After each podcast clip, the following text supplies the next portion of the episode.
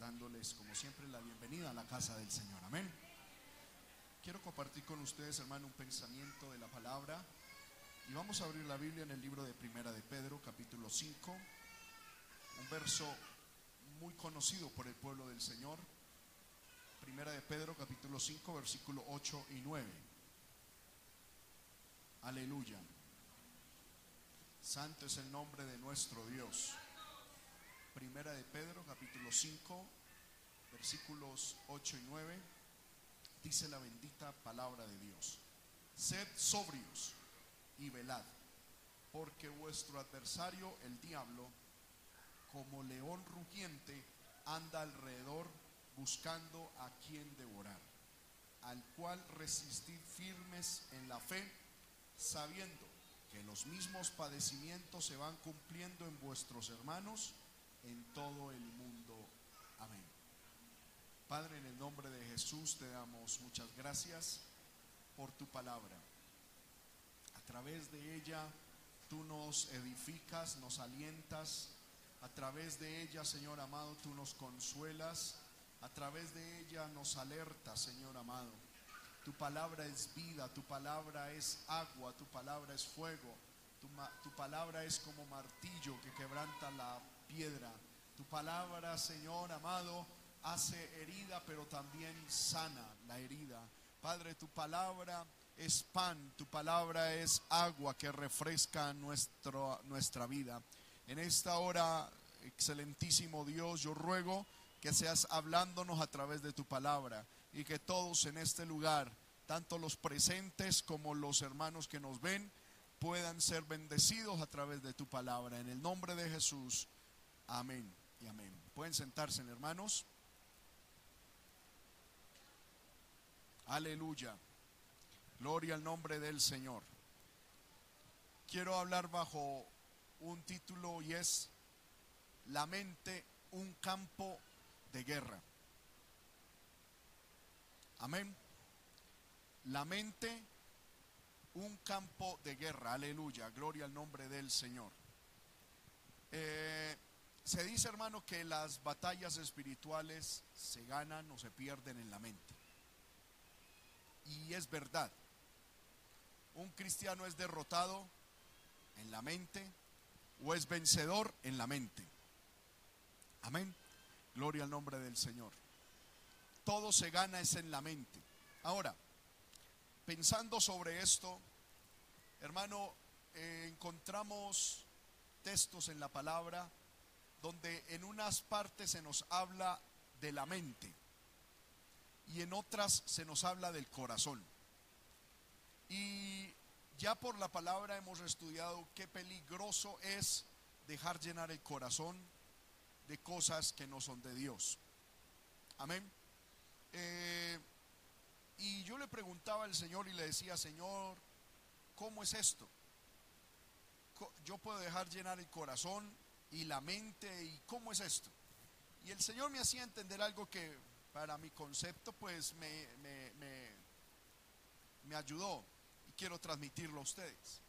La mente es aquella parte del ser humano con la cual nosotros razonamos y entendemos o no entendemos.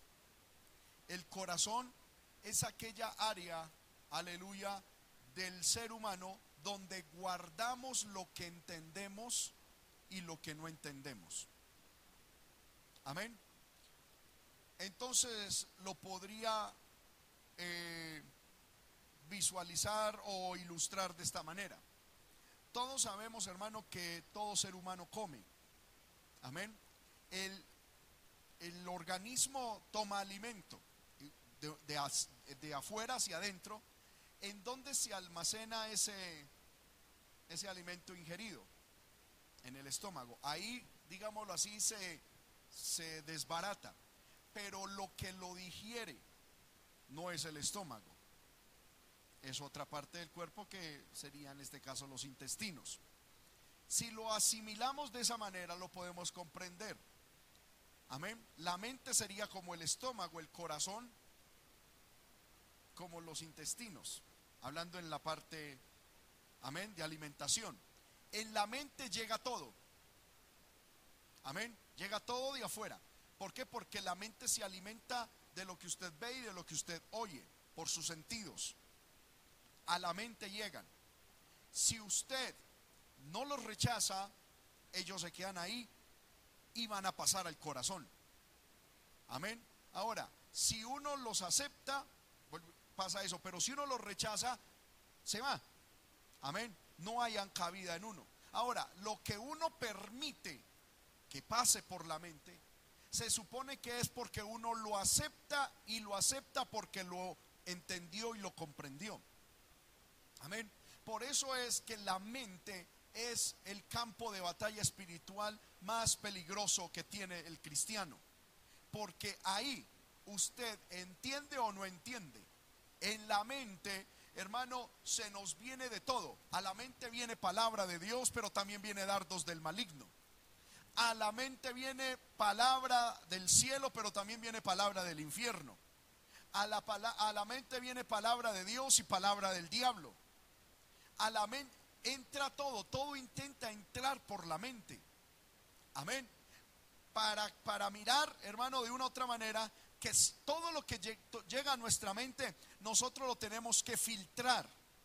Y si, y si eso después de llegar a la mente pasa al corazón, se supone que es porque ya lo hemos analizado y hemos de una u otra manera decidido que eso es bueno útil, razonable, inteligente, sabio y que es bueno para nosotros. Por lo tanto, eso pasa a ser parte del corazón. En la Biblia el corazón habla del fundamento. Dice sobre toda cosa guardada, guarda tu corazón porque de él mana la vida, del corazón mana la vida. Es esa parte interna, ese yo más profundo, donde está el fundamento de lo que usted y yo somos en, el libro de Génesis se llamaría los designios del pensamiento del ser humano. Todo pensamiento humano nace en un designio. Amén. Usted y yo pensamos porque hay designo, designios en el corazón. Amén. O dentro de nosotros. Entonces, pensamos con la mente y los designios están en el corazón. ¿Me estoy haciendo entender con esto? Por eso es que, hermano, muchos cristianos ¿Por qué? ¿Por qué, por ejemplo, muchos cristianos le sirven a Dios y por qué otros cristianos no le sirven a Dios? Porque dejaron llenar su corazón. Amén. ¿Y cómo uno deja llenar el corazón cuando permite en su mente cosas? Cuando uno quiere servirle al Señor, uno tiene que recibir la palabra de Dios, filtrarla con la mente, entenderla con gozo, con alegría y luego guardarla en el corazón. Nos lo enseñó Jesús en el libro de Mateo capítulo 13. ¿Por qué muchos cristianos no dan fruto? Sabiendo que se les ha dado la semilla. Dice, porque aunque oyeron la palabra, no la entendieron ni la guardaron en el corazón. Pero aquellos que dieron fruto al ciento por uno son aquellos que oyen, entienden y guardan la palabra.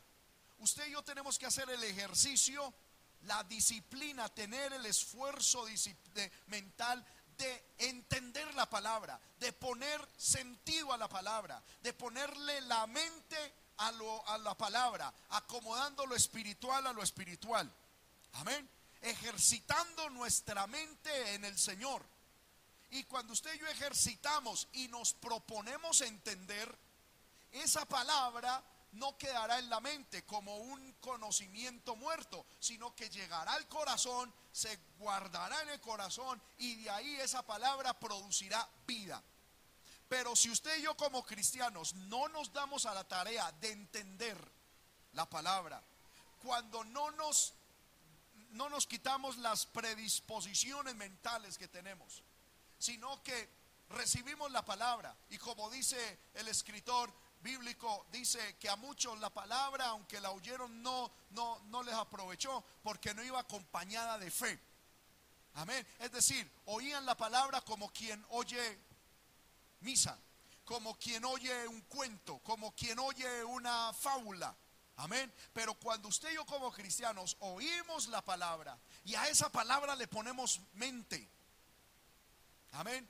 La razonamos estamos concentrados y la entendemos y procuramos entenderla y estamos ahí, amén, diciendo, amén, sí Señor, eso tiene que ver con esto, esto tiene que ver con aquello y eso también tiene que ver con mi vida y Señor es tu palabra y le ponemos mente, esa nosotros vamos a entender la palabra y esa palabra entendida bajará al corazón y llevará fruto.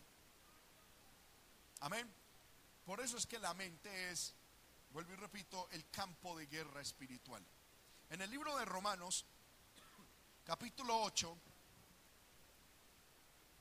el versículo 5 dice, Romanos 8, 5, porque los que son de la carne, ¿qué?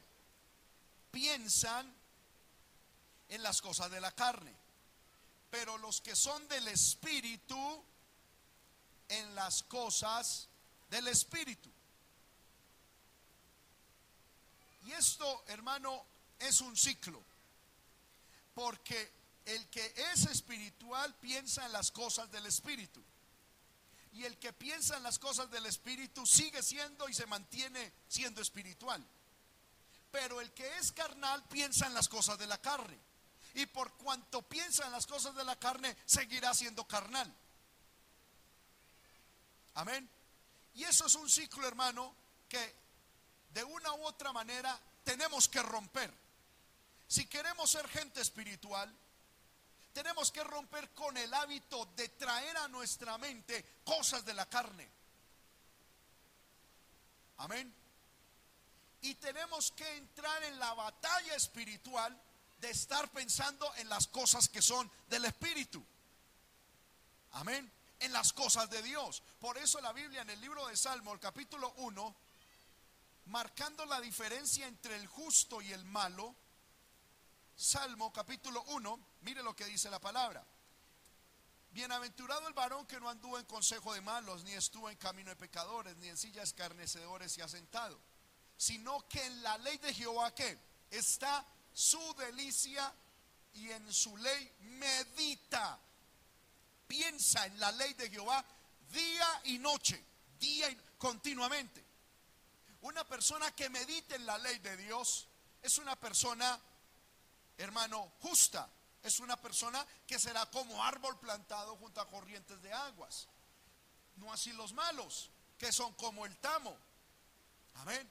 Ellos piensan en, las cosas de la carne, en las cosas de la vida. Pero el cristiano, y no solamente el cristiano, sino el hombre y la mujer que, que quiere ser espiritual, ¿Cuántos quieren ser espirituales aquí en esta hora? Amén. Hemos de tener la disciplina que nuestra mente eh, debemos de pensar día y noche en la ley de Dios, en las cosas del Espíritu. En el libro de Josué, capítulo 1,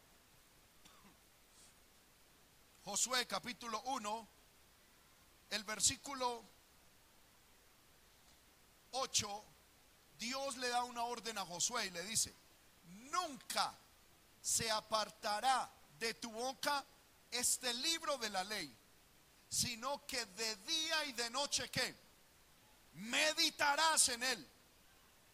Dios le estaba diciendo a Josué, usted tiene todos los días que estar pensando en la palabra, día y noche, día y noche. Ahora, alguien dirá, hermano, pero es que yo trabajo.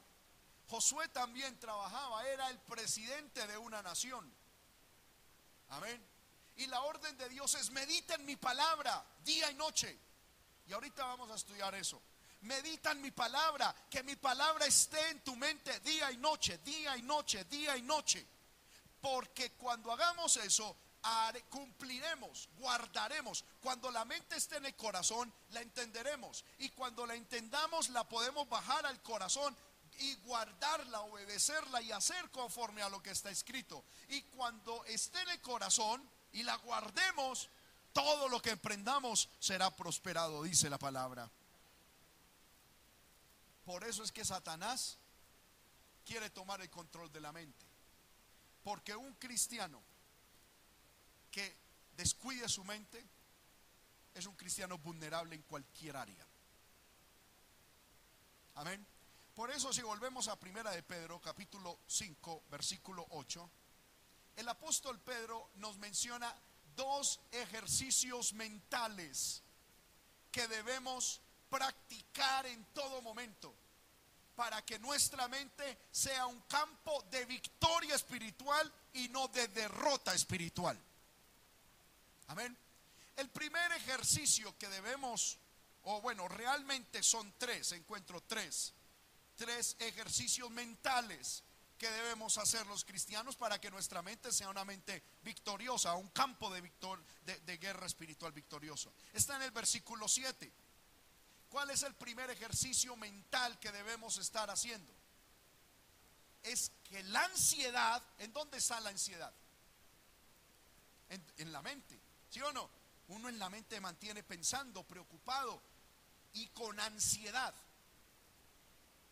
Esa ansiedad que produce los afanes, que produce las preocupaciones, las responsabilidades, que produce la misma vida, deben echarse sobre el Señor todos los días y a toda hora.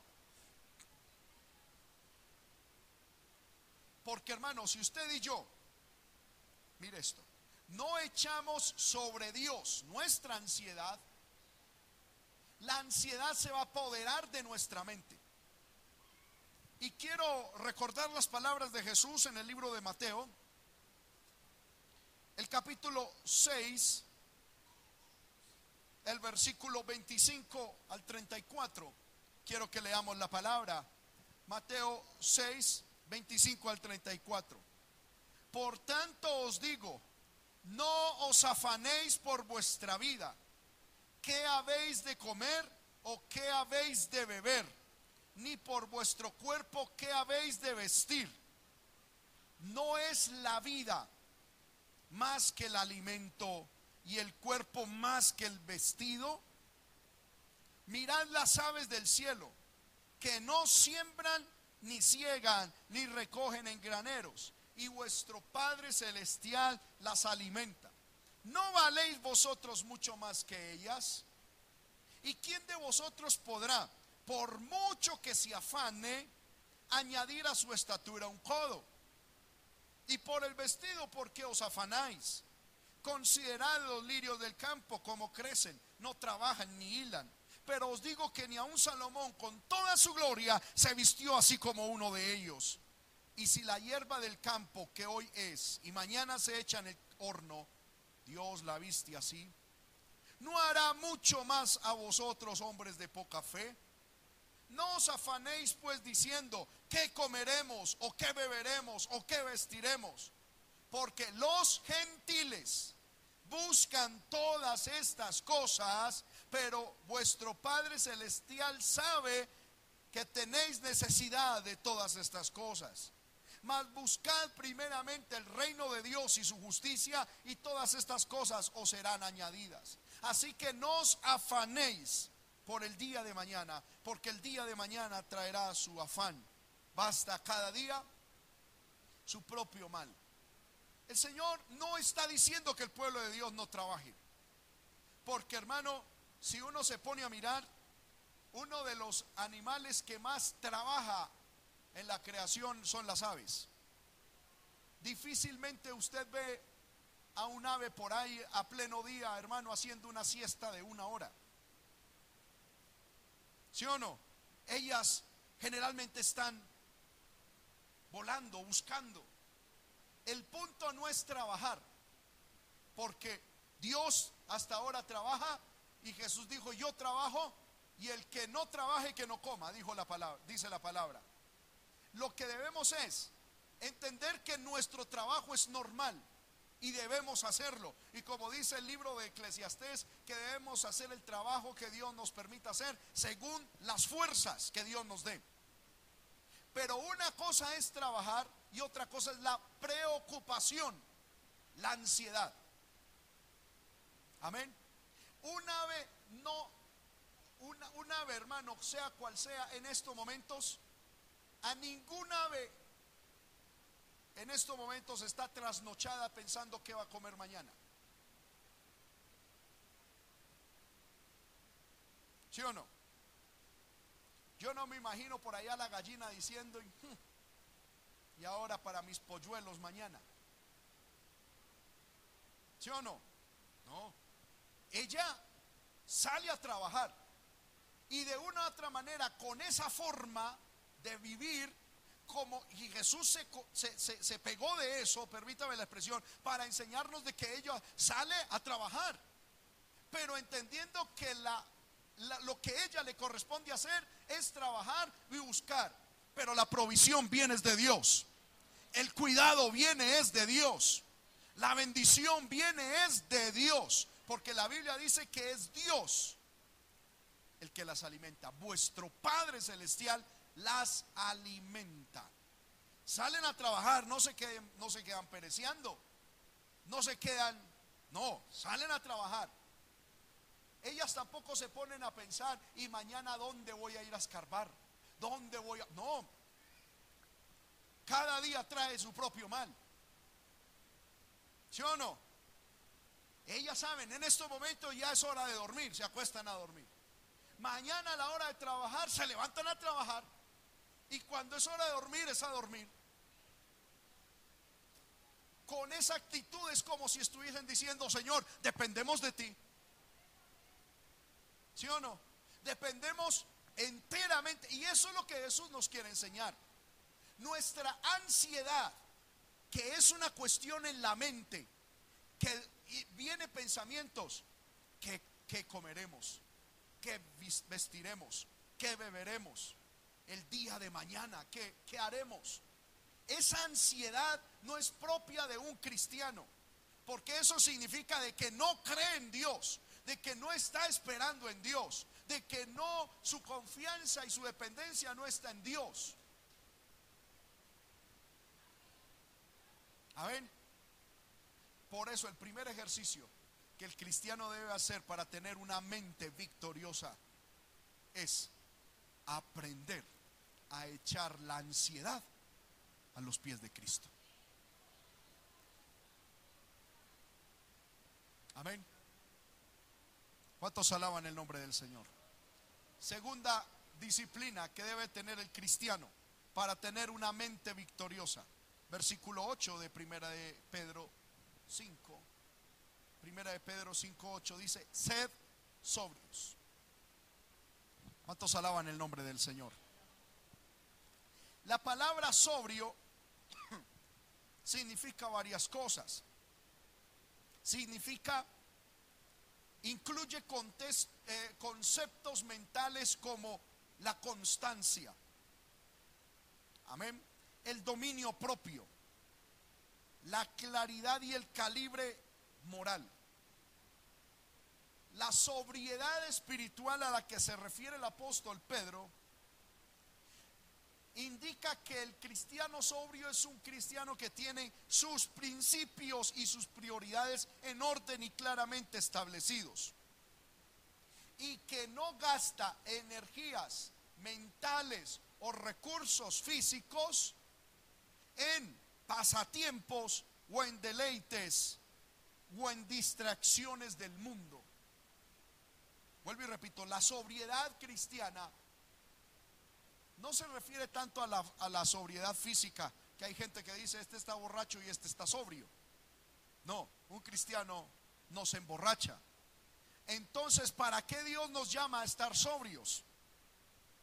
Amén. Es para tener una mente equilibrada. Es para tener los principios, los valores, las prioridades claramente establecidas en nuestra vida. Una persona sobria es una persona que es constante en su mente, con dominio propio sobre sus sentimientos, con claridad sobre sus principios y sus metas. Aleluya. Y con una eh, claridad moral establecida. ¿Cuántos alaban el nombre del Señor? Cuando hablamos de prioridad, estamos hablando en Primera de Pedro capítulo 5 versículo 8, ¿verdad? Donde la segunda característica de la mente que está en victoria es la sobriedad. También nos habla, hermano, de la que es la sobriedad o la seriedad. Aleluya. del cristiano implica que el cristiano al ser dueño de sí mismo no se deja ni arrastrar ni mover, no permite, no se permite reaccionar fundamentado en sus emociones o pasiones humanas, sino que tiene en perspectiva y bajo dominio todo su ser. Porque no me digan que una persona que actúe bajo la ira o bajo un sentimiento es una persona sobria. Una persona borracha es una persona que debido a una intoxicación ha perdido el juicio de la mente. Y una persona que intoxicada, no por alcohol o por una sustancia alucinógena, sino intoxicada por un sentimiento propio, también pierde el juicio de la razón, pierde el contacto con la realidad, pierde el contacto con la justicia. Por eso en la Biblia a nosotros los cristianos se nos llama ser sobrios. No sobrios con respecto a la borrachera. No sobrios con respecto a la cerveza, al alcohol. Se supone que eso ya es rudimentos del mundo que hemos superado. En los cristianos que hemos nacido de nuevo, hermano, esa cuestión de que, hermano, todavía estoy luchando con el alcohol. Las cosas viejas pasaron, hermano. Eso es propio de la vida antigua. Sin embargo, como nosotros que hemos nacido de nuevo, todavía estamos en el cuerpo, amén, que está viciado a los deseos engañosos, ese cuerpo todavía produce sentimientos, produce pasiones, emociones, que si nosotros no somos sobrios y las mantenemos bajo el dominio de Dios, de la palabra y del Espíritu Santo, esos sentimientos nos intoxican. Amén. Por eso es que para Dios, una persona iracunda como un borracho, los dos se van al infierno. ¿Por qué? Porque los dos andan intoxicados. El uno de una sustancia externa, química, y el otro de una emoción interna. ¿Me estoy haciendo entender? Un borracho por estar intoxicado reacciona mal. Una persona intoxicada con un sentimiento o una pasión no controlada reacciona mal. El borracho está propenso a asesinar, el que tiene ira también. ¿Sí o no? Por eso es que Dios a nosotros nos llama a que seamos sobrios, es decir, que mantengamos la mente sobria, sin ningún tipo de intoxicación. Pueblo de Dios, no podemos intoxicarnos. Dios no nos está hablando de borracheras físicas, nos está hablando de ciertas borracheras psicológicas, emocionales, sentimentales sociales y aún humanas en las que mucho pueblo de Dios caemos y nos dejamos intoxicar. Y con eso perdemos el juicio, la razón, el equilibrio, perdemos las prioridades, perdemos la posición que Dios nos ha dado, porque no es de los reyes o lemuel, dice la palabra, el vino cuando enrojece, no es de los reyes el intoxicarse, no es de los hijos de Dios el intoxicarse con bebidas alcohólicas, pero tampoco el intoxicarse con venenos propios. Amén. ¿Cuántos alaban el nombre del Señor? Primera de Pedro nos habla tres veces de que debemos ser sobrios. En Primera de Pedro, capítulo 1, el versículo 13. ¿Me estoy haciendo entender, hermanos? Primera de Pedro capítulo 1 versículo 13, Pedro dice, por tanto, ceñid los lomos de vuestro entendimiento, sed sobrios y esperad por completo.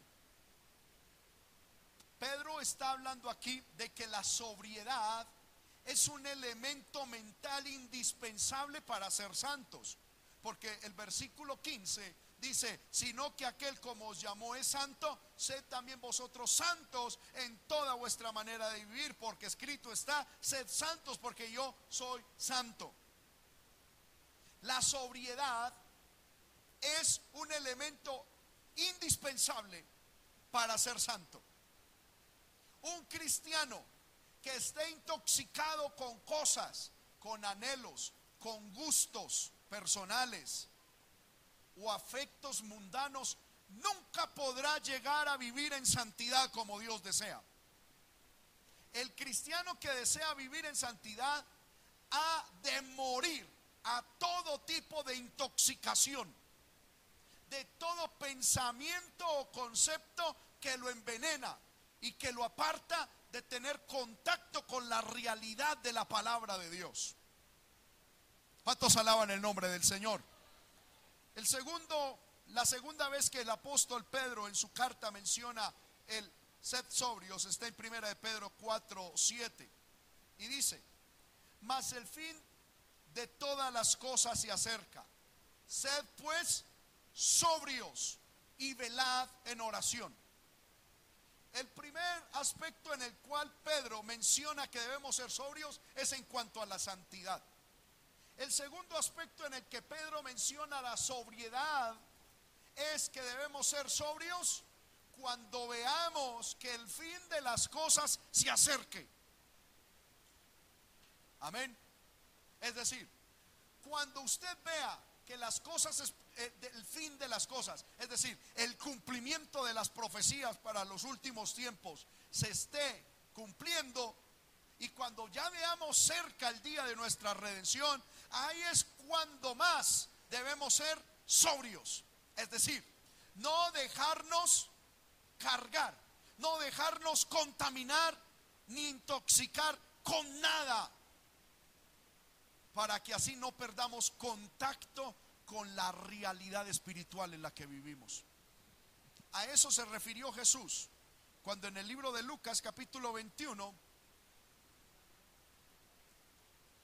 libro de Lucas capítulo 21, se refirió diciendo de la siguiente manera, el versículo 34, mirad también por vosotros mismos que vuestros corazones no que no se carguen de glotonería e, y embriaguez y de los afanes de esta vida. Y venga de repente sobre vosotros aquel día. El corazón se puede cargar de glotonería ¿A qué se refiere con glotonería? No solamente se está refiriendo al pecado explícito de la gula, sino al afán de saciar y de suplir las necesidades básicas.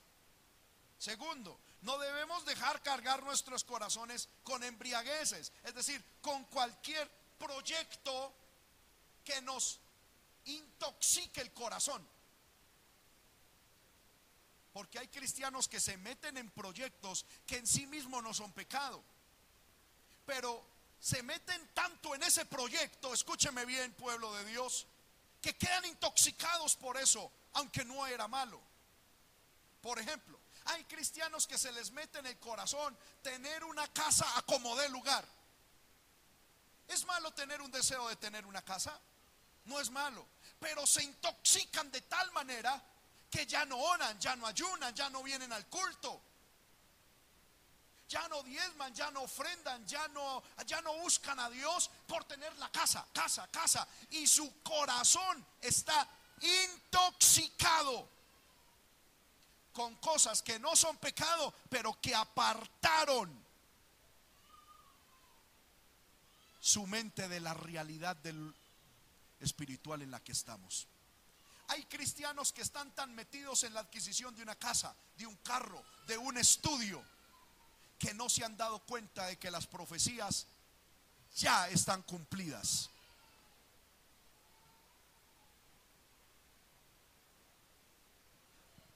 Porque yo he escuchado cristianos que dicen, hermano, tremendo, las profecías se están cumpliendo. Eso es erróneo, no se están cumpliendo. Ya están cumplidas, ya. Y hay cristianos que no entienden eso.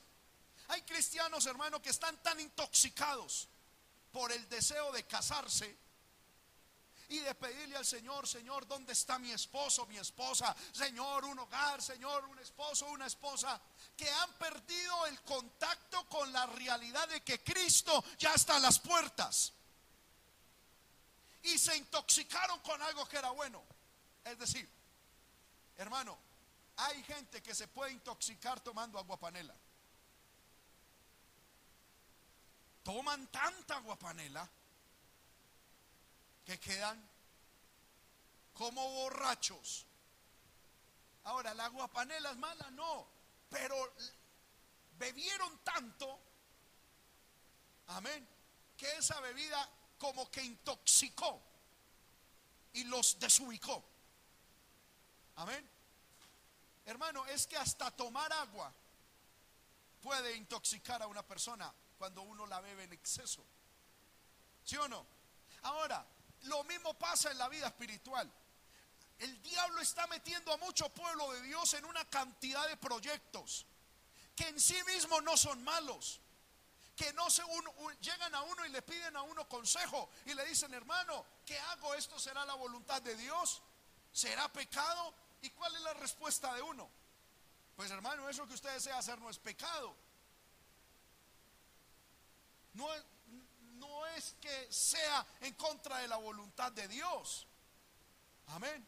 El problema es que Satanás les mete tantos pensamientos, mete tantos pensamientos, que la persona, hermano, queda intoxicada, embriagada con proyectos de la vida y con afanes de la vida. Amén cristianos que dicen, hermano, yo quiero terminar, eh, eh, eh, estoy trabajando, quiero coger otro trabajo y por la noche quiero estudiar. Pregunto, ¿eso es malo? No es en sí malo. Pero Satanás te ha afanado con tantas cosas que ya estás perdiendo el contacto con la realidad espiritual de que Cristo ya viene. Y muchos, por tanto afán, por tanto compromiso, están borrachos, intoxicados. Amén. Y el problema es que para ellos Cristo vendrá de repente. Amén. Aleluya. Porque como un lazo, versículo 35, vendrá sobre todos los que habitan sobre la faz de la tierra. El cristiano debe trabajar, pero su corazón debe estar en el cielo. El cristiano debe estudiar, pero el corazón debe estar en el cielo. Si Dios te permite hacer algo aquí en la tierra, hazlo según tus fuerzas. Pero tu corazón debe estar en el cielo. No quites tus ojos del cielo porque de allá viene nuestra redención, de allá viene nuestro Señor. Si Dios te permite estudiar, estudia. Pero tu salvación está en el cielo, no en la universidad. No cambies a Cristo por la universidad. Y si toca, es preferible cambiar la universidad por Cristo. Porque ¿qué gana usted, hermana? Teniendo una casa.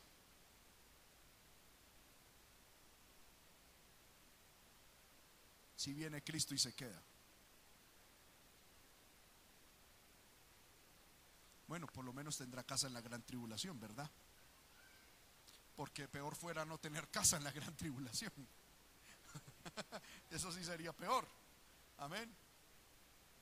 Pero hermano, no me interesa tener casa o no tener casa tenemos una morada en el cielo, hermano. Si Dios nos permite tener una casa acá, amén, la disfrutaremos y eso es para Dios, hermano, y para su gloria. Y mientras tanto las administraremos como Dios nos ayude. Pero nuestros tesoros están en el cielo, aleluya. ¿Cuántos levantan su mano y dicen amén a eso, aleluya? Sean sobrios, dice Pedro. Y más cuando vean que aquel día se acerca. Hermano, usted trabaje, hermana, trabaje. Pero entienda de que Cristo puede venir hoy. Usted trabaje porque esa es su función, esa es nuestra función. Pero esta no es, aquí no estaremos por la eternidad. Por eso la Biblia dice, puesto los ojos en Jesús. Y en el libro de Colosenses dice, puesto los ojos en las cosas de arriba, donde está Cristo a la diestra del Padre. Haced morir lo terrenal en vosotros. Eso está en Colosenses capítulo 3 del versículo 1 al 5. Haced morir lo terrenal. Mueran para lo terrenal y que sus ojos estén puestos arriba. ¿Dónde está Cristo? ¿Cuántos alaban el nombre del Señor? Lo primero entonces, la primera característica de una mente victoriosa, ¿cuál es? Que echa la ansiedad sobre Cristo. Lo segundo es que es sobria. Y tercero, es que vela. Amén. ¿Qué es una mente que vela? Una mente que vela es una mente que está despierta en todo momento. Amén. Es una mente, hermano, que está de una u otra manera dispuesta, activa en todo momento. Primero, hermano, una mente pasiva es un taller de Satanás. Por eso es que usted ve que la mayoría de religiones paganas invitan a la gente a poner la mente en blanco. Porque una mente en blanco es un taller de Satanás. Amén. La mente siempre tiene que estar activa y debe estar ocupada. Ahora, usted mire hermano que muchas veces, o no muchas veces, la mayoría de las cosas que Satanás saca son cosas que nos atraen los sentidos, pero que ponen blanco la mente. Póngase a mirar. Por ejemplo, usted mire una, una, una película, un programa, Mire usted la gente que está, por ejemplo, que se mete en esas redes sociales. Amén. Ellos están ahí y supuestamente están pensando, pero después de una hora, ¿qué han pensado realmente? Nada. Satanás les absorbe los sentidos, pero su mente está en blanco. O no pensando como deben pensar. La mente de cristiano siempre tiene que estar ocupada, siempre siempre tiene que estar como un centinela en la noche, como un guarda en la noche. Despierta, despierta, mirando, estando pendiente de las cosas. Hay cristianos, hermano, que lo único que ven es ya el ataque de Satanás, pero nunca supieron por dónde Satanás se les metió. Nunca supieron por dónde fue que entró. Amén como el pueblo de Israel. Hermano, el pueblo de Israel estaba dormido, pasivo, indiferente ahí en su prosperidad. Cuando llegó el enemigo, ellos lo que vieron fue la espada encima. Y el pueblo se preguntaba, ¿y por dónde entraron? Si teníamos grandes murallas. El problema fue que el pueblo no cuidó las grietas del muro. Y fue por los lugares escondidos del muro, dice lamentaciones por donde el pueblo enemigo subió. Amén. Ellos estaban confiados de que tenían unas murallas grandes, de que tenían unos fundamentos establecidos y se entregaron a la parsimonia, a la pereza, a la inactividad, a la pasividad espiritual a simplemente pensar en ellos, en yo, en yo, Señor, sáname, Señor, dame, Señor, mi casita, Señor, mi carrito, Señor, mi trabajito, y, descuidaron lo otro. Y no se dieron cuenta de que en ese muro habían grietas y por esas grietas fue que entró el enemigo. Cuando ellos despertaron, lo que vieron fue la espada encima y nunca supieron por dónde entró el enemigo. ¿Por qué? Porque no estaban velando. Amén. Es como aquel, aquella persona, hermano, aquel hombre, aquella mujer que no cuida su casa. Que lo único que hace es ir a dormir y, punto, sale y, duerme ya y no, no, no, no, no la cuida. Amén. Y no se da cuenta de que en una de las paredes hay un enemigo haciendo poco a poco un hueco, un hoyo. Amén. Y no, no escucha, no se, no se apercibe para escuchar ruido, para ir a rodear su casa. No, él lo que ve es el enemigo encima. Y por dónde entró. Y hay muchos cristianos así, hermano, vuelvo y repito, que lo único que, hermano, sienten es el guarapazo de Satanás. Por Dios, mi familia se está destruyendo. Mi familia se acabó, mi matrimonio, mi salud, mi economía, todo se fue, mi vida espiritual, mi comunión con Dios. Estoy descarriado. ¿Y cuándo fue esto? Porque no tenían una mente velando. Tenían una mente pasiva. Por allá, en las cosas del mundo. Amén. De hecho, hay muchos cristianos ahora en esta predicación la palabra de Dios siendo expuesta y algunos pensando, ay, mañana tengo que ir a poner un ladrillo, esto en el trabajo tengo que hacer esto, tengo que hacer lo otro. Y la palabra hablando y muchos ahí, ajá, a ver, tengo que conseguir un clavo, ¿dónde lo consigo? ¿En la total o en la de allá? ¿Dónde será más barato? Ay, y están distraídos por un miserable clavo, hermano, por un alambre, por... Amén. Porque la mente anda... Amén. Algunos están aquí y están pensando, hermano, por allá, la mente se eleva en Afganistán, unicornios verdes, amén. Aleluya, en extraterrestres, trafalarios, y por allá, amén, en Bill Clinton todavía piensan en, Osama Bin Laden, y, y, la palabra está ahí, ellos por allá en fantasía. Y la Biblia dice en el libro de Jonás que los que siguen vanidades ilusorias, la misericordia de Dios abandona. Es decir, los que se entregan a pensar tontadas. Amén.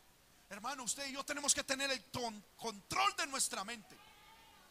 ¿Cuántos cristianos, hermano, fantasean y están derrotados porque no velan aún sobre lo que piensan? Amén. Ellos se acuestan y mientras se acuestan se ponen a pensar, ay, Ahorita me escuché en las noticias que, tal jugador gana tantos millones. Hmm, si yo fuera ese jugador. Uy, si yo jugara así, vea, hiciera esto, lo otro, esto, lo otro. Uy, si yo pateara el balón así, si montara bicicleta como el otro, si boxeara como el otro, si nadara como la otra. Uy, yo me ganaría esa plata, yo estaría viviendo por allá. Uy, esto aquí, esta vida tan miserable, yo estaría. Y hay gente, hermano, que se entregan a pensar y a soñar. ¿Cuántos, aún casados, hermano, todavía sueñan, ambicionan y fantasean con amores pasados? Con prácticas, amén. Y, ay, mi primer noviecito, ¿dónde estará? ¿Dónde estará el gordo? ¿Con quién estará? ¿Será feliz? ¿Cómo seríamos si estuviéramos los dos? Ay, él era tan buena persona. Y el diablo te pone a pensar eso. Y mientras estás, estás acostada pensando esas bobadas, Satanás te dice, mira, en cambio con el que te, tocó, barrigón roncador, parece una tractomula y un camión roncando. Ese ni, ni te pone cuidado. Y mucho, a muchas Satanás las trasnocha y las pone a pensar, mire, ese tipejo con el que usted se casó, si se hubiera casado con el, con el otro, si estuviera viviendo con el otro, esas carticas de amor, esto y lo otro, y el diablo los pone. Y algunos no se ponen a pensar que son cosas de Satanás. ¿Cuántos hogares están destruidos? Aleluya. ¿Cuántos hogares están destruidos? porque hermanitas se ponen a ver novelas.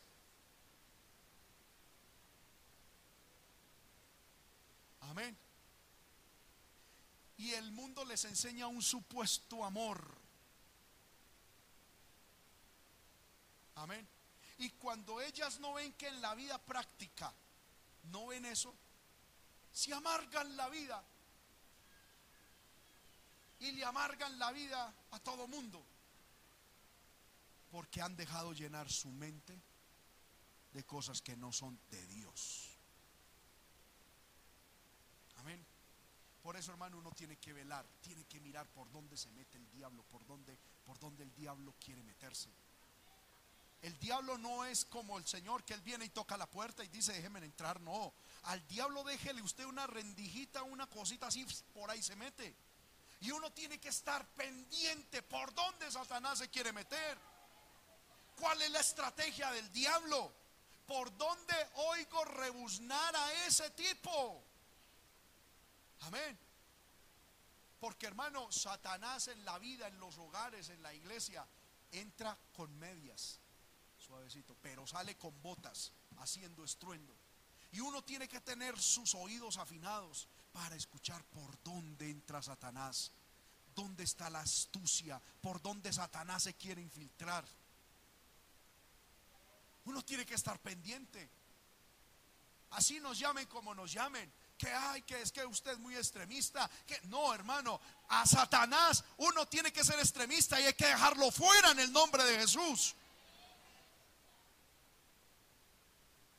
Amén.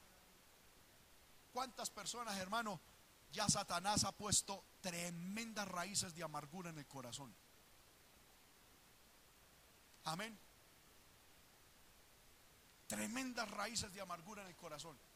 Y Satanás los les dice, tranquilo, tranquila. Esa es una reacción justa, normal, de cómo lo tratan, de la situación que usted le ha tocado vivir. Tranquila, tranquilo, eso es justo. Usted está así, es porque no que el Señor reprenda al diablo. Porque para eso la Biblia dice que esos padecimientos lo han vivido hermanos alrededor del mundo y en toda la historia. Y hay gente que le ha tocado peor que nosotros y han mantenido su corazón puro, recto, íntegro para Dios. Por eso, por ejemplo, hermano, cuando yo escucho a alguien en el matrimonio que dice, hermano, es que yo estoy así porque es que mi cónyuge, esto y lo otro, ¿qué? Eso es pura mentira del diablo. Fue Satanás que invadió esa mente y llenó el corazón. Porque he visto también gente que está en situaciones peores y su corazón está limpio para con Dios. O si no, miremoslo en el caso de Job. La misma situación hizo que del corazón de Job saliera Jehová dio, Jehová quitó, sea el nombre de Jehová bendito. Y la misma situación produjo en la esposa un reproche. Maldice a Dios y muérete. ¿Cuál fue el culpable? ¿La situación?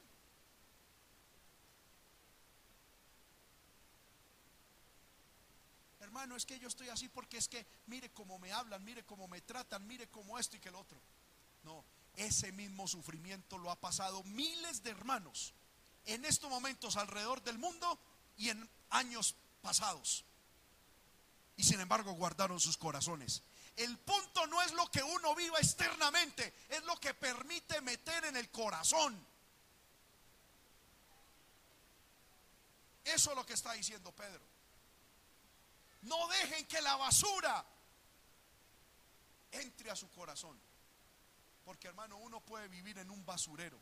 Si a uno le tocó vivir en un basurero, una cosa es uno vivir en un basurero pero una cosa es vivir en un basurero y otra cosa que la basura esté en la casa de uno.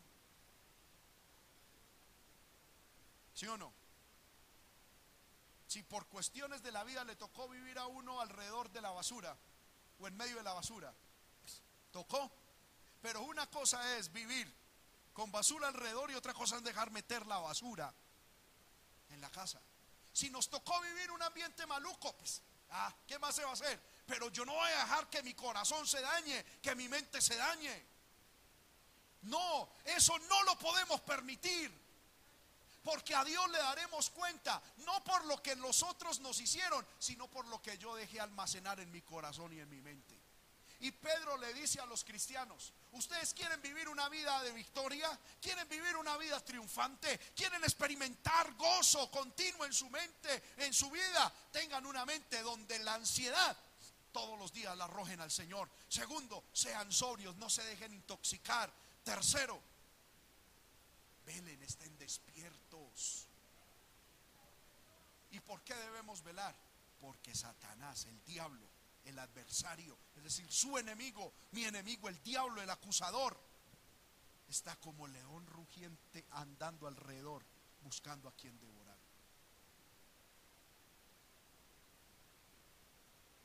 Amén. Es decir, el diablo, el, apóstol utiliza la palabra diablo. La palabra diablo significa calumniador. ¿Sabe qué hace el diablo? Que esto es algo, hermano, que yo entendí ahora. El diablo está alrededor de nosotros, mirando qué hacemos, qué decimos, para luego hacer que, con eso qué? Acusarnos delante de Dios. Pero también está alrededor de nosotros para intentar acusar a Dios en nuestra mente. Porque Satanás es el acusador de los cristianos ante Dios, pero de Dios ante los cristianos. El diablo se pega de muchas circunstancias para decirle, ¿y dónde está Dios? ¿Dónde está la misericordia de Dios? ¿Dónde está aquello que Dios te... El diablo intenta acusar a Dios frente a nosotros. Y hay cristianos que dejan meter eso en su corazón. Como cierto día escuché, hermano, de un joven que cuando no eran cristianos, hermano, eran prósperos. Y vinieron a Dios y por alguna razón soberana, Dios empezó a procesarlos y perdieron todo económicamente. Y el diablo le decía, pero ¿cuál Dios? Dios, Dios es un falso, Dios es un Dios. Y él me decía a mí, Dios es un Dios que nos ha cogido a nosotros los seres humanos como un juguete para divertirse. Él a unos los prospera para ver cómo, cómo, cómo reaccionan y reírse. Y a otros nos quita para ver cómo, cómo nos comportamos. Y él decía, yo veo que Dios es como un niño que coge a un insecto y le quita las alas, le quita las patas y luego se ríe y juega con, con el mal que hace. Y dije, que el Señor reprenda al diablo y a sus demonios. Dios es bueno. Dios es bueno todo el tiempo. Dios es bueno todo el tiempo.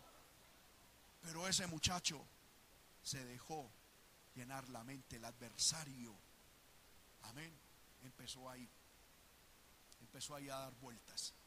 Y empezó en el corazón y en la mente de este muchacho a ponerle argumentos para acusar a Dios. Y ahora este muchacho ya se creía juez de Dios. Amén.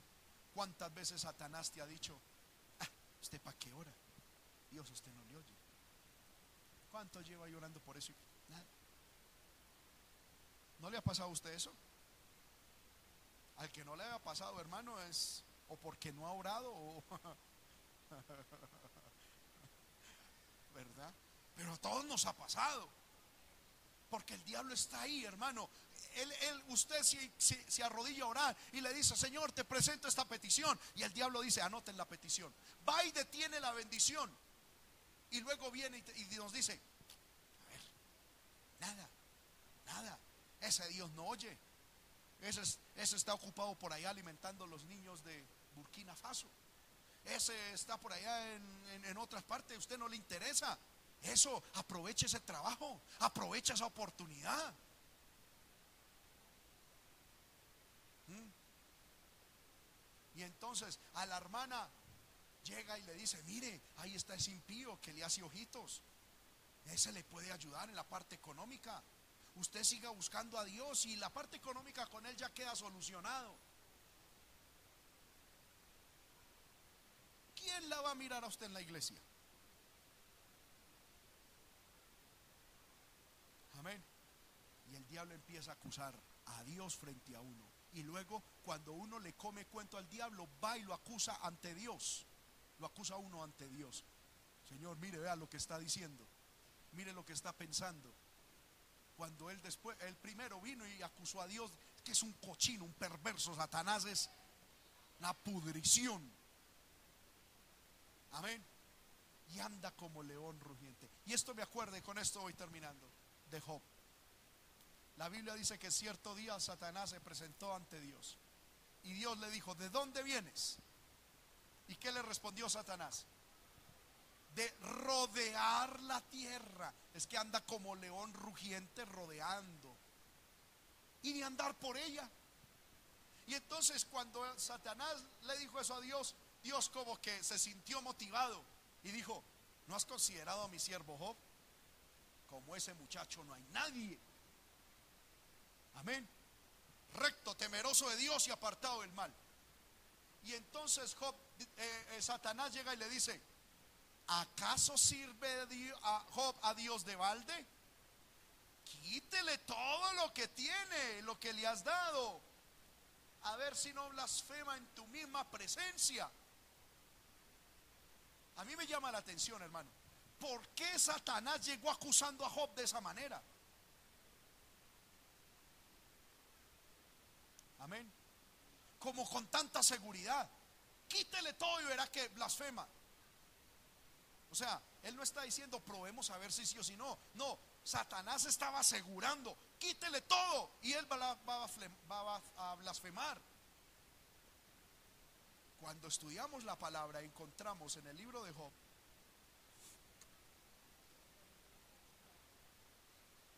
capítulo 3 versículo 25, dice, porque el temor que me espantaba me ha venido. Me ha acontecido que lo que yo temía. Y en Job capítulo 6, versículo 7, Job dice, las cosas que mi alma no quería tocar son ahora mi alimento. Es decir, estos textos nos hablan de que cuando Job estaba con sus hijos, con su esposa, en la bendición, Job hablaba de algo que le daba miedo y que lo hacía temer a él y a la esposa. ¿Y qué cosa era lo que lo hacía temer? De pronto perderlo todo, porque ahora estaba perdiéndolo todo o sin nada y es lo que dice, lo que yo temía me ha sobrevenido. Es decir, no es que de pronto a Job, cuando estaba en la prosperidad, tenía un tremendo temor de perderlo todo. Y seguramente a la esposa también. Y ellos ahí en la prosperidad decían, mm, si algún día llegáramos a ser pobres y a no tener nada. Uy, Señor amado. Y, y yo creo que la esposa decía, donde yo pierda mis niños, no, yo me enloquezco. Porque hay gente que se pone a hablar bobadas, hermano. Almacenar en la mente cosas como cuando yo era niño con mi hermano. Yo lo he contado aquí. Hermano, yo era niño con mi hermano y nos poníamos a hablar antes de acostarnos. Y yo le decía, Andrés, ¿a usted cómo, cómo le gustaría morir? Y entonces él me decía, uy, no, yo no sé, ¿usted preferiría morir quemado o ahogado? Entonces él decía, quemado. Porque, y yo ahogado. Eh, hermano, y terminamos era llorando. Amén. Yo no quiero morir ahogado, ¿eh? yo tampoco quemado. Terrible esa. Y por Dios, que piensa. Eh, amén. Uno de niño piensa mucha bobada. Lo triste es que ahora somos hombres y muchos seguimos pensando lo mismo en diferentes áreas si yo perdiera todo. si viniera un terremoto y quedara yo en la cochina calle, ¿yo qué haría? yo, yo, yo no sé. Y, si mis papás, y si me muriera mi papá, y si me muriera mi mamá, ¿yo con quién quedo? Quedo solito en esta vida. Amén. Y Satanás, que es un león, como león, que anda alrededor, está oyendo, ah, si pierde todo para eso, para él sería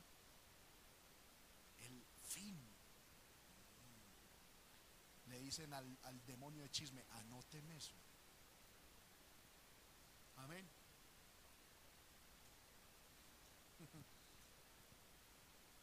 ¿Sí? Luego llega por ahí y, y, y, con los hijos. Amén. Ay, si usted se muriera, yo me enloquezco. Yo me enloquezco. O sea, anoten eso.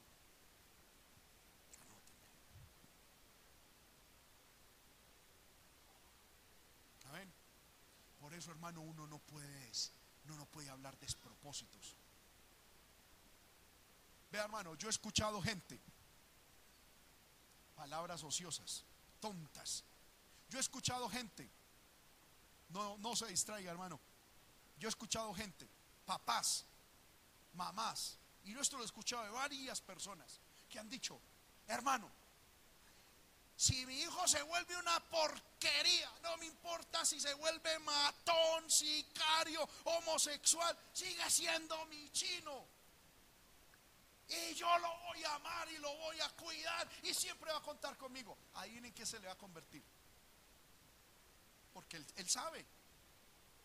A mí mi papá me decía, el día que usted se aparte de Dios, yo muero para usted.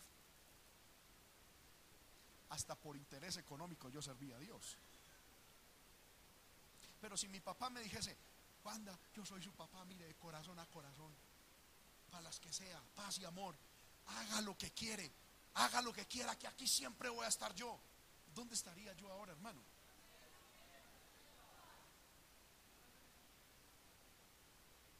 Amén. Mi papá me decía, Juan David, yo usted lo cría en los caminos de Dios.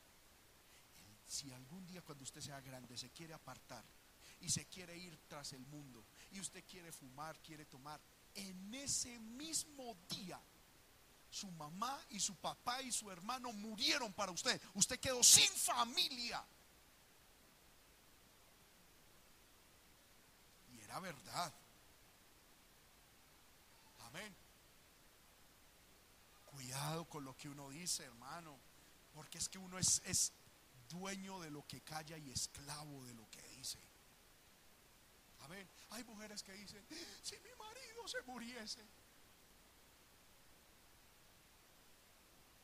Algunas otras dicen, yo no necesito un hombre. Y el diablo dice, anóteme eso. Mm, anótemelo. Amén. Y luego llegan circunstancias difíciles a la vida. Algunos dicen, "Ay, ¿por qué si era lo que yo temía? ¿Por qué me llegó? Porque se puso a hablarlo.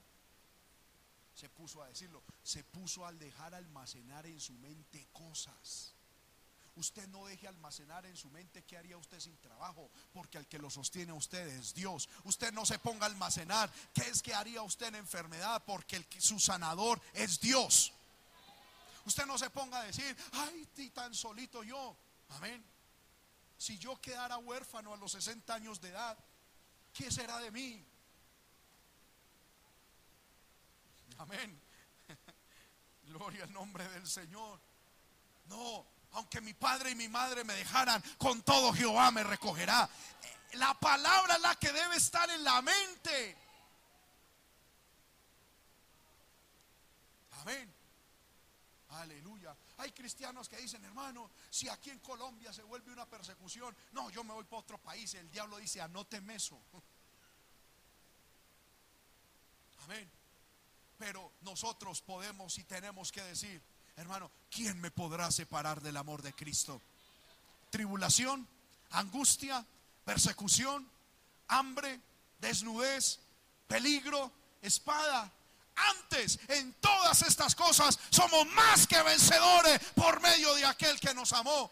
Por lo cual estoy seguro de que ni la muerte ni la vida, ni ángeles, ni principados, ni potestades, ni lo presente, ni lo porvenir, ni lo alto, ni lo profundo, ni ninguna otra cosa creada nos podrá separar del amor de Dios que es en Cristo Jesús, Señor nuestro.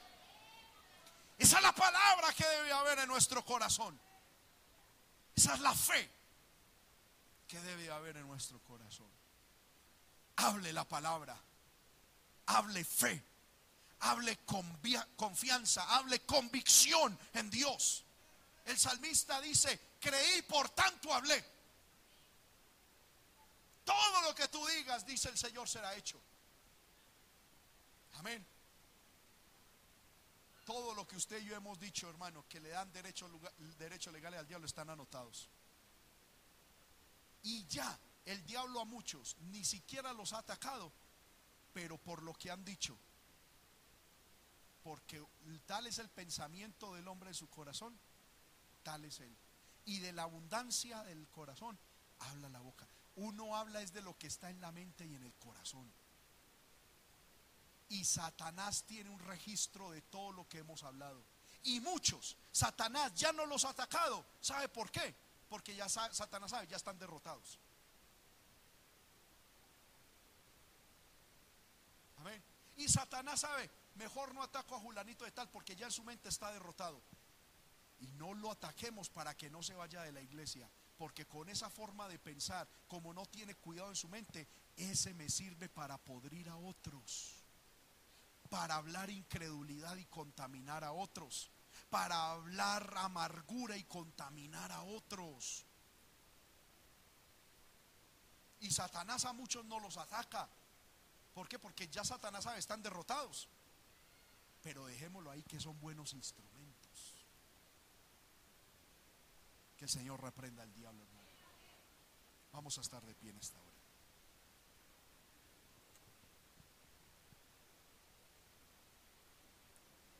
La palabra nos ha enseñado tres cosas debemos hacer para mantener una mente en victoria. No permita la ansiedad. Segundo, no permite la intoxicación, esté sobrio. Y no permita la pasividad en su mente, que su mente esté activa en la palabra. Presentemos nuestra vida delante del Señor, hermano. Oh, aleluya. Aleluya, aleluya, aleluya. Shela bala baiso halaya. Que baisui berebe que belebe halaya. Es hora, hermano, de orar. Hable con Dios. Ya Dios ha hablado contigo. Habla tú con Él. Exprésale a Dios. Aleluya. Exprésale a Dios. Aleluya. Exprésale a Dios. Oh, tu vida, tu situación. Dile, Señor, tú me has hablado en tal área. Yo pido que me ayudes. Iglesia de Dios. Dios pide, aleluya, que eches tu ansiedad sobre Él. ¿Cuántos están preocupados por el día de mañana? ¿Cuántos están preocupados por el día, día de mañana que ni siquiera ha llegado? No te preocupes, preocuparse significa ocuparse con anterior, con anticipación. No, a cada día es su propio mal, basta a cada día su propio afán. El día de mañana Dios tendrá cuidado de ti. No hables preocupación, no hables ansiedad, habla fe, habla palabra de Dios. Si Dios cuida de las aves, si Dios cuida de las flores, cuidará de ti cuidará de mí, cuidará de nosotros, hermano. Te resta confiar en Dios y sal a trabajar, sal a hacer lo que tienes que hacer, que Dios te bendecirá, que Dios te cuidará, que Dios te proveerá. Echa tu ansiedad sobre Él, no permitas la ansiedad en tu mente. Aleluya, tampoco te dejes intoxicar. Aleluya, con alguna cosa de la vida. ¿Cuántos cristianos están intoxicados? No te dejes intoxicar. Están algunos borrachos, intoxicados con cosas de la vida. Dile, Señor, da sobriedad a mi vida, da sobriedad a mi mente. Estoy intoxicado con proyectos, con afanes, con cosas materiales. Otros, aleluya, Satanás los tienen una pasividad mental. Aleluya.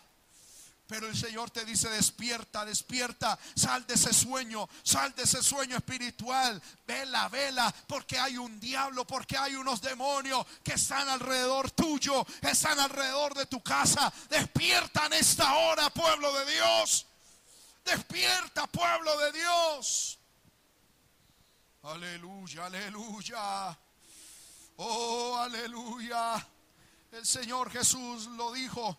Ya lo leímos, mirad bien por vosotros mismos que vuestros corazones no se carguen de glotonería, embriaguez y de los afanes de esta vida. Y luego sigue diciendo, velad pues en todo tiempo, orando Velad en todo tiempo orando. Esta es hora de orar, hermano. Este es el momento de orar. Dígale, Señor, abre mis ojos espirituales, abre mi mente, que mi mente esté despierta, que mi mente esté velando, que mi mente, Señor amado, esté en todo momento, Señor, activa, mirando por donde Satanás se quiere meter. Oh, aleluya, aleluya. Bendito sea el Señor. Bendito sea el Señor, amado Dios. Ayuda a mis hermanos, Señor, que han recibido tu palabra con mansedumbre. Ayuda a mis hermanos, a mis hermanas, Señor, y que esta palabra haya cabida en sus corazones. Ayúdales, Señor, ayúdales. Ayúdales, Señor. Ayúdales, Señor, ayúdales. Ayúdales, Padre, aún a mis hermanos que están por los medios de comunicación. Señor, que esta palabra llegue a sus vidas. Que esta palabra llegue a sus mentes. Que esta palabra llene nuestras mentes, nuestros corazones. Oh, aleluya, aleluya. Oh, te alabo, Señor. Te alabo, Señor. Toma mi mente, Señor, para ti. Mis pensamientos purifica así. Levante su mano y cante. Toma mi mente, Señor, para ti. Mis pensamientos purifica así y es que yo quiero obedecer y también quiero vencer, pero nada puedo hacer sin ti. Y es que yo quiero obedecer y también quiero vencer, pero nada puedo hacer sin ti. Toma mi mente, toma mi mente, Señor, para ti. Mis pensamientos purificas y toma mi mente, toma mi mente, Señor, para ti mis pensamientos purificas y es que yo quiero, es que yo quiero obedecer y también quiero vencer, pero nada puedo hacer sin ti. Es que yo quiero obedecer y también quiero vencer pero nada puedo hacer sin ti. Gracias Señor. Gracias por tu palabra. Gracias por la enseñanza de tu palabra. La exposición de tu palabra alumbra los ojos, alumbra el camino. Gracias Señor. En el nombre de Jesús. Démosle un aplauso al Señor hermano por su palabra, porque nos ha hablado. Toda la gloria para el Señor, toda la alabanza es para el Rey de Reyes y Señor de señores. Gracias, Señor, en el nombre de Jesús. Amén. Hermanos, mañana tenemos en la noche la clase